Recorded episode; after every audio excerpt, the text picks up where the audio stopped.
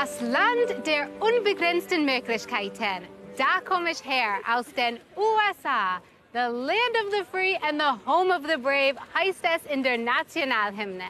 Ich habe jetzt ungefähr neun Jahre in Deutschland gelebt und ich habe bemerkt, dass für viele Leute die USA der Inbegriff der Freiheit ist. Man kann zum Beispiel seinen Vor- und oder Nachnamen einfach ändern lassen, weil man will. Man kann auch früher Auto fahren als in Deutschland. Ich zum Beispiel habe mit 15 angefangen, Auto zu fahren. Und in zehn Bundesstaaten in den USA gibt es diese Pflanze hier legal zu kaufen. Cannabis. Freiheit klingt immer erstmal super, aber man merkt schon, irgendwie braucht es Grenzen. Nämlich dann, wenn das Wohl anderer betroffen ist. Aber welche Grenzen soll es geben? Wo ist meine Freiheit das Entscheidende? Wo das Wohl anderer? Darum geht es heute bei Respekt.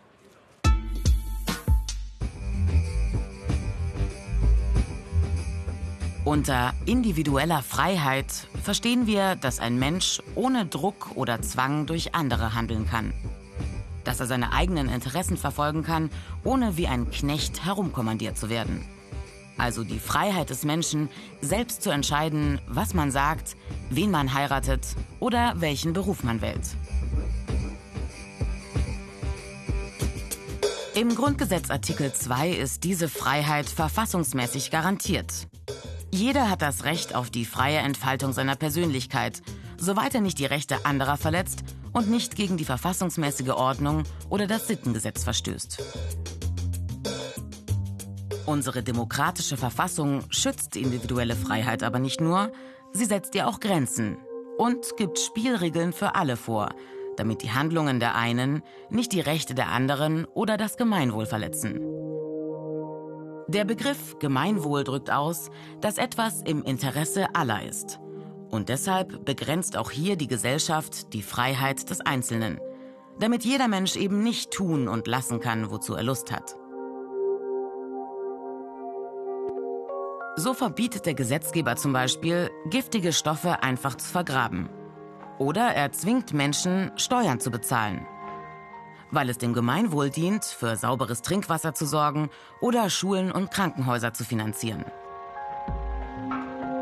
Sowohl die Freiheit des einzelnen Menschen als auch das Gemeinwohl müssen in einer Demokratie geschützt sein.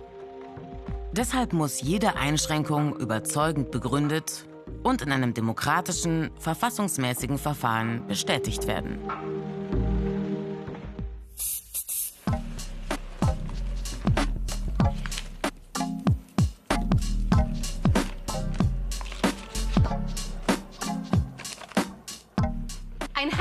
Beispiel ist gerade Zucker.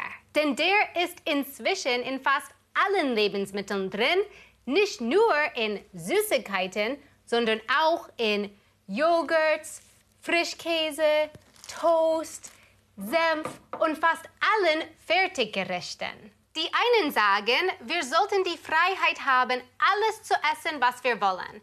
Aber einige Wissenschaftler sagen, Zucker muss besteuert werden, denn Zucker trägt zu Übergewicht, Diabetes und vielen anderen Krankheiten bei. Einer von ihnen ist Robert H. Lustig. Er ist Kinderarzt an der University of California und tourt um die halbe Welt, um dafür einzutreten, dass Zucker gesetzlich reguliert wird. Hi, Dr. Lustig. Thank you so much for joining us today.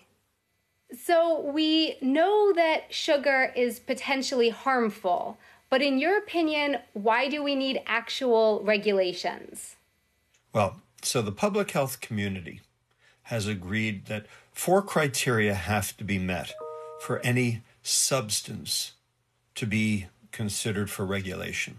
So, the question is Does sugar meet these four criteria. Number one, ubiquity. That's easy. Number two, toxicity. Well, we have demonstrated that sugar is toxic and it's unrelated to its calories. Sugar is toxic because it's sugar, because of the biochemistry of the molecule. Three, abuse. We now have the data to show, in fact, that exact same pathway that controls nicotine addiction, alcohol addiction, tobacco uh, addiction, um, uh, cocaine addiction, is at work in sugar as well. And then finally, externalities. It's an assault on your pocketbook. And here in the United States, Medicare will be broke by the year 2026 because of the chronic metabolic disease pandemic, which, at least in part, if not completely, is driven by sugar. What interventions would you suggest? Is it labeling of products? Is it taxes? Well, there are a lot of different things in the toolbox. Um, of course, taxes are the ones that are, uh, you know, most commonly utilized because they're cheap, they're easy to implement, they're um, uh, measurable, and also the WHO has recommended the uh, institution of sugar taxes around the world in order to try to uh, stave off this uh, disaster. Keine Frage, die Argumente sind gut. Aber wie man sieht, das heißt noch lange nicht, dass Gleichgesetze verabschiedet werden.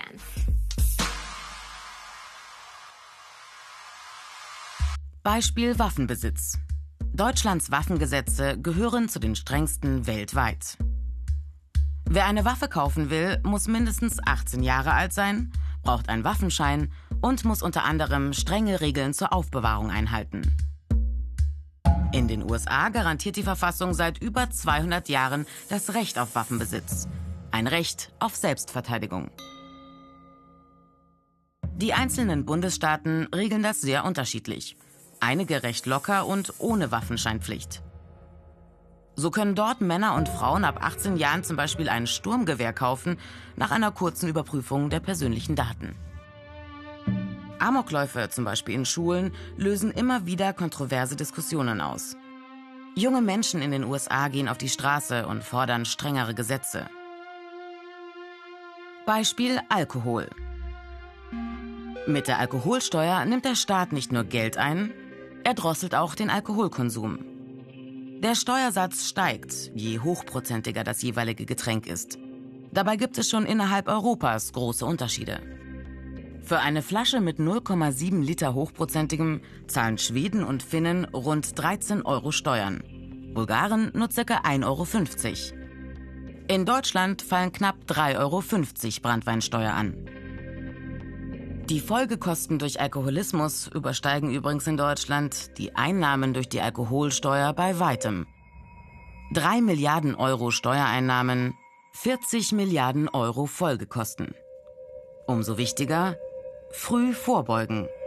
Das deutsche Jugendschutzgesetz erlaubt den Verkauf und Ausschank von Alkohol erst an junge Menschen ab 16. In den USA gibt's Alkohol erst ab 21. Unabhängig vom Alter ist in islamischen Ländern wie Saudi-Arabien Alkohol weitestgehend verboten. Beispiel Tempolimit. Autoland Deutschland. Kein Tempolimit auf der Autobahn. Das gibt es sonst nur in wenigen Ländern auf der Welt. Zum Beispiel in Nordkorea, Afghanistan, Haiti. Ein Tempolimit auch für deutsche Autobahnen? Immer wieder in der Diskussion. Hauptargumente der Befürworter Umweltschutz und mehr Verkehrssicherheit. Die Gegner bestreiten, dass es viel bringt. In der Schweiz jedenfalls führen Tempolimits mit strengen Kontrollen und drastischen Strafen zu deutlich weniger Unfällen. Hier gilt 120 auf der Autobahn und 80 auf Haupt- und Nebenstraßen. 21 Stundenkilometer zu schnell kosten umgerechnet schon 234 Euro. Tatsache ist, zu hohes Tempo ist einer der häufigsten Unfallursachen, vor allem für schwere Unfälle. Wie unterschiedlich die Meinungen sein können, zeigt das Thema Klimawandel. Die einen wollen gar keine Gesetze und Einschränkungen, die anderen meinen, das darf schon allen wehtun, weil es am Ende zum Wohl der ganzen Menschheit ist. Deshalb hat der britische Ökonom Richard Thaler vorgeschlagen, nicht vorschreiben, sondern schubsen. Für diese Methode, Nudging genannt, hat er den Wirtschaftsnobelpreis bekommen. Na dann möchte ich doch mal wissen, was genau dahinter steckt. Und zwar von einem seiner Kollegen hier in München, Simeon Schudi. Simeon, was genau ist Nudging? Ja, Nudging ist ein Begriff aus der Verhaltensökonomik und einfach übersetzt heißt es so viel wie anstoßen oder anstupsen. Man will also menschliches Verhalten in eine bestimmte Richtung bringen und zwar ohne Verbote auszusprechen oder Anreize zu setzen wie Belohnungen oder Bestrafungen. Und die Grundidee dabei ist, dass wir menschliche Verhaltensmuster und menschliche Wahrnehmung ausnutzen können und so Menschen dazu bringen können, bestimmte Entscheidungen eher zu treffen, als sie das in einer anderen Entscheidungsumgebung tun würden. Okay, wir machen jetzt ein kleines Quiz zusammen und für dieses Quiz kannst du dir erstmal eine Frage erdrehen, indem du hier an dem Rad einmal kräftig drehst. Okay, also, los geht's. Wie viel Prozent der Weltbevölkerung haben rote Haare? Oh, 5 Prozent. Wir lösen das nachher auf Okay, und du drehst dir noch eine Frage. okay. Come on, 10, come on, 10. Ich habe noch nicht 10. Ja, 10. Wie viele afrikanische Länder sind Teil der United Nations? Ähm, 15. 15. Okay. Und jetzt kommt die Auflösung. Wir fangen an mit der ersten Frage. Wie viel Prozent haben rote Haare? Da hast du gesagt Fünf. 5 Prozent. Und die Antwort ist 1 bis 2 Prozent. Okay, well, Wem man glaubt. okay. Sind Aus also nicht 100 so Prozent viele- ist 5 nicht so weit weg. Genau. Okay, und die letzte. Und die letzte Frage, wie viele afrikanische Länder sind Teil der UN? Hast du gesagt 15. 15. Und die wahre Antwort ist 54. Oh, wow, ja, das ist nicht richtig.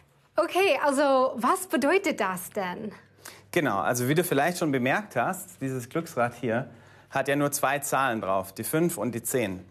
Und das ist schon die, der erste Weg, um dich zu beeinflussen. Wir haben versucht, hier jetzt einen Anker zu setzen in deinem Kopf mit kleinen Zahlen, mit 5 und mit 10.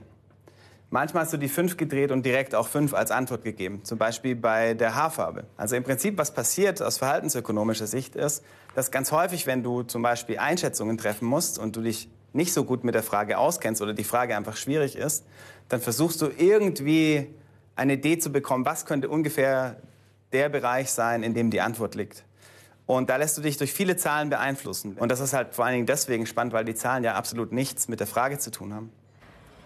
Das hat mich jetzt doch ein bisschen nachdenklich gemacht. Unsere Entscheidungen sind von den Rahmenbedingungen ganz schön beeinflussbar. Sich das zunutze zu machen, kann tatsächlich ziemlich wirkungsvoll sein. Klar ist, für uns Menschen ist Freiheit das Höchste. Aber nobody's perfect und jeder hat eine andere Vorstellung von Freiheit. Deswegen braucht es Regeln oder Gesetze oder eben einen Schubs, damit es allen besser geht. Dafür muss es natürlich eine sinnvolle Grundlage geben. Auf dieser Grundlage wird dann ausgehandelt, was für uns alle gut ist und wie wir trotzdem frei sein können. Und genau das macht eine Demokratie aus.